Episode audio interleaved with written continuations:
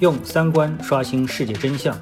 用智慧解锁财富密码。我是张晓峰，在喜马拉雅 FM 用三观与你坐论财经。嗯，各位听众，大家好啊。呃，断更了几天，其实呢，当中我还是做过一段的啊，做了一段之后呢，又被删了啊，所以当中显得好像时间很长。其实我当中还是做过一段的啊。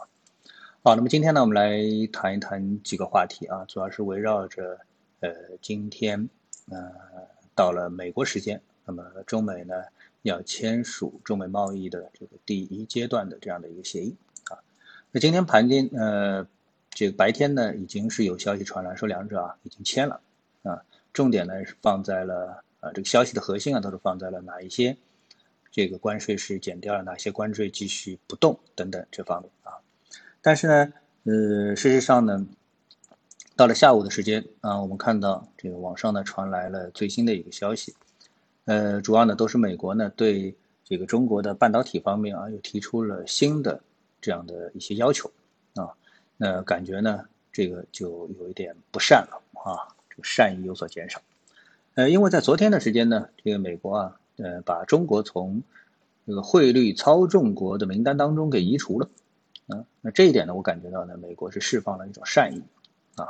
那么至于这个释放了善意之后，今天为什么又变成了恶意啊？那么我感觉这个背后啊，到底有什么问题？一般我们普通人可能确实是不清楚啊。从逻辑上来说，昨天的善意应该是能够维系到啊，今天把整个协议都签掉之后，那么明天再会有什么新的幺蛾子？我觉得这是合理。但是在这个签之前啊，从善到恶反复的。这个纠结，我觉得这里面呢有一些不合常理的地方啊。但是呢，我们作为普通人，确实不知道它背后啊，就是桌面底下可能还会有什么样的一些啊这个纠结的一个地方啊，只能是做一个猜测。但是我们总体上呢是希望啊这个协议呢能够签下来啊。那么昨天的这个人民币啊，呃，其实呢，我想就这个人民币的这个话题呢再展开一下。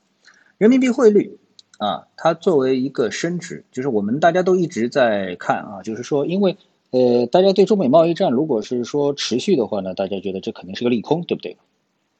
那么在这个背景下呢，我们看到人民币的不断的贬值啊，所以呢就把这个中美贸易的利空跟贬值联系在一起之后，就觉得贬值是一件坏事啊。呃，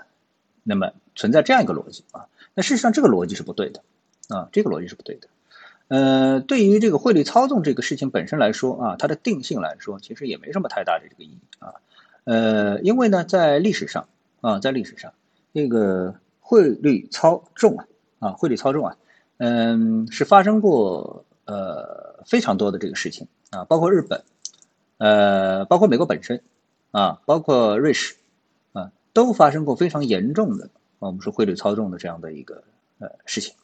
啊，但是因为他们一直都是自由浮动，汇率自由浮动，所以呢，呃，有的时候呢说的比较明显，有的时候呢大家也就觉得，哎，这很正常嘛，啊，那比如说美国啊，在有很长一段时间当中啊，美元一直不断的贬值，但是呢，这个美联储啊发公告啊，一直不就就是只要是呃这个发啊发表演讲啊发表公告，那么他的美联美联储主席呢就一定会说啊，我们要保持这个，我们一定要保持啊。呃，美元强势的政策啊，强势美元的政策，这是我们的基本的政策啊，一直反复强调。但是美元就是在跌啊，那你说这算不算是一种操纵呢？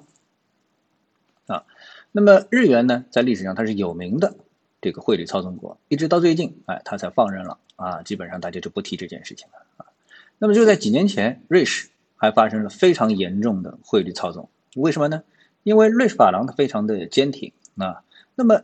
一个国家汇率的坚挺，它会导致呃它的外贸产品啊出口啊会这个提高它的价格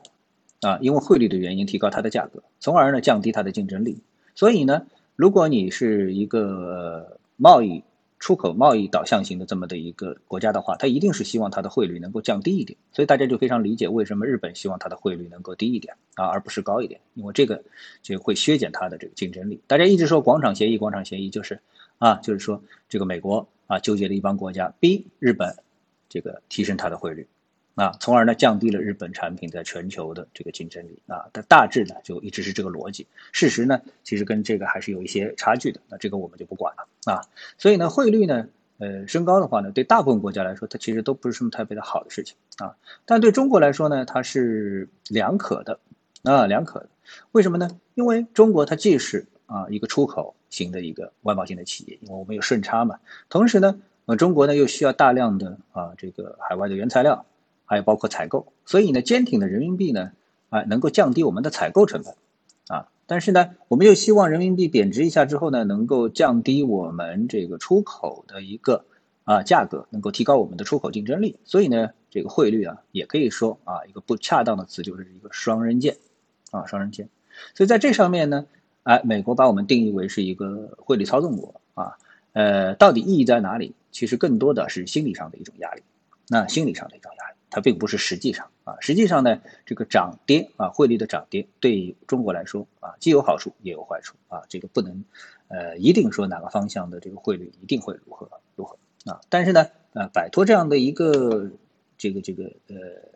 定义，其实对中国肯定是有好处的，否则的话，那美国呢，它又会呢，呃，以此作为借口再制定一些什么进一步的啊，这个呃一些法律来限制啊我们的。呃，一些这个经济的活动啊，经济活动。那么到了今天的这个下午的时间呢，我们看到啊，有两则消息。一则消息呢是外交部希望英国独立自主的做出符合自身利益的抉择。为什么？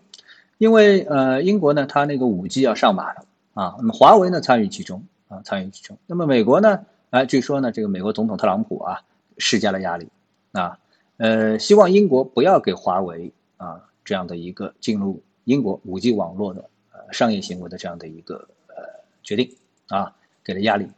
啊，那这个当然我们就很不爽了，这是第一件事情。那第二件事情呢，是美国啊考虑限制中国从美国获取半导体方面的一个技术啊，那么这个又是一件事情。同时呢，阻挠荷兰阿斯麦公司向中国出售产品，那这些呢都是跟芯片有关的一些项目啊。所以呢，在这个今天要签署第一阶段协议之前，会出现连续的这样的一些事件啊，就让人觉得整个的呃签署的协定的协议啊，就有一点点让人